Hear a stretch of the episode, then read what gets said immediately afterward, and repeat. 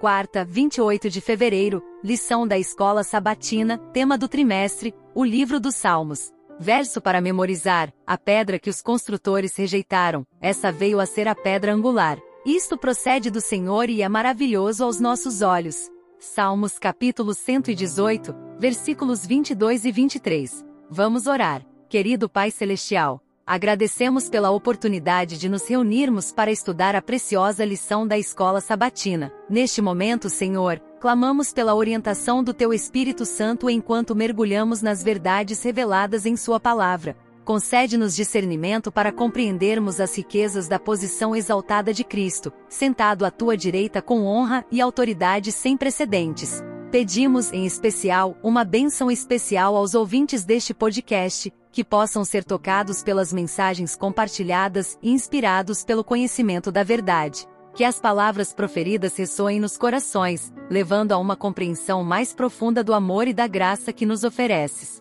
Que este estudo nos conduza a uma comunhão mais estreita contigo, preparando-nos para vivermos de acordo com a tua vontade. Derrama tua bênção sobre este encontro de aprendizado, fortalecendo-nos e guiando-nos em cada passo. Em nome de Jesus Cristo, nosso Salvador e Rei, oramos. Amém. Tema de hoje: Rei eterno de poder inigualável. Ouça Salmos capítulo 2. Porque se amotinam as nações, e os povos imaginam coisas vãs. Os reis da terra se levantam, e os príncipes juntos se mancomunam contra o Senhor e contra o seu ungido, dizendo: rompamos as suas ataduras e sacudamos de nós as suas cordas. Aquele que habita no céu se rirá, o Senhor zombará deles. Então, lhes falará na sua ira e no seu furor os confundirá. Eu, porém, ungi o meu rei sobre o meu santo monte Sião. Recitarei o decreto: O Senhor me disse: Tu és meu filho, eu hoje te gerei. Pede-me, e eu te darei as nações por herança e os confins da terra por tua possessão. Tu os esmigalharás com uma vara de ferro, tu os despedaçarás como a um vaso de oleiro. Agora, pois, ó reis, sede prudentes, deixai-vos instruir, juízes da terra. Servi ao Senhor com temor e alegrai-vos com tremor. Beijai o filho, para que se não ire, e pereçais no caminho, quando em breve se inflamar a sua ira. Bem-aventurados todos aqueles que nele confiam.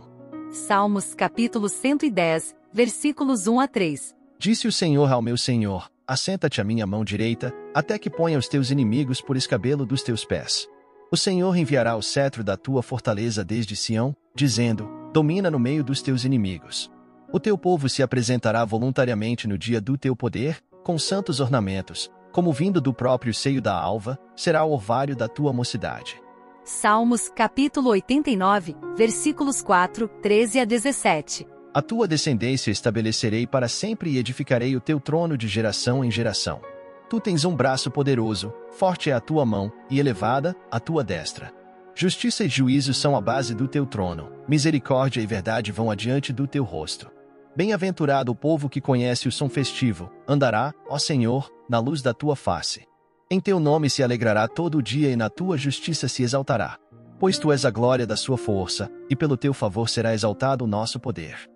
Salmos capítulo 110, versículos 5 e 6. O Senhor, à tua direita, ferirá os reis no dia da sua ira. Julgará entre as nações, enchê-las-á de cadáveres, ferirá os cabeças de grandes terras.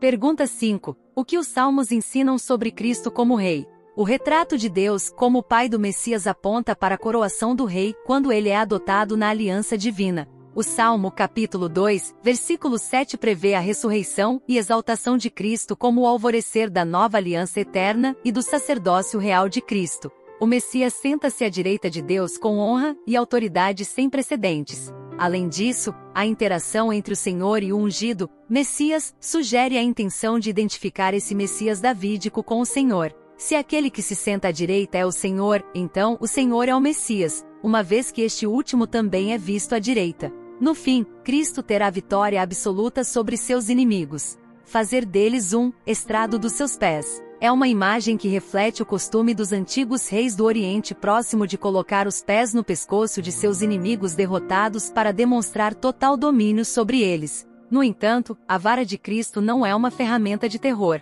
A vara, cajado, era originalmente usada por líderes tribais como símbolo da tribo. A vara de Cristo vem de Sião porque ele representa o povo de Sião. Sua vara é um símbolo do juízo divino, que encerra o governo do mal e retrata o reinado inigualável de Cristo. Até mesmo os reis ímpios têm a chance de se arrepender e de se submeter ao Messias. Uma ilustração da vitória final de Cristo encontra-se na cena pré-advento em Daniel 7, a qual mostra que depois do juízo feito em favor dos santos do Altíssimo, seu reino eterno é estabelecido. Por causa da cruz, a promessa do reino está assegurada. É prometida uma bênção a todos os que confiam no rei, e o povo se alegra com o reinado soberano e justo do Messias. É bom saber que no fim o bem triunfará sobre o mal, a justiça será feita e a dor e o sofrimento serão vencidos. Essa verdade nos consola quando o mal parece prosperar. O próximo tema da lição será sacerdote eterno segundo a ordem de Melquisedeque. Reserve um tempinho e ouça. Deus te abençoe. Até lá!